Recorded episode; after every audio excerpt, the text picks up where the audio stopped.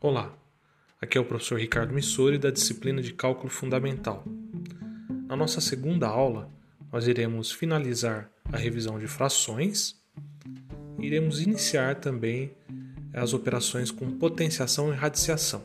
Então a gente vai fazer um, é, um review desses conceitos que vocês já viram lá no ensino fundamental e ensino médio.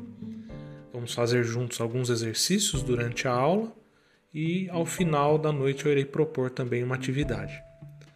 Lembrem-se que o link para acesso à aula está lá no AVA, no topo da página inicial, e vocês também vão receber esse link através de um aviso que provavelmente vai ser redirecionado para o e-mail de vocês.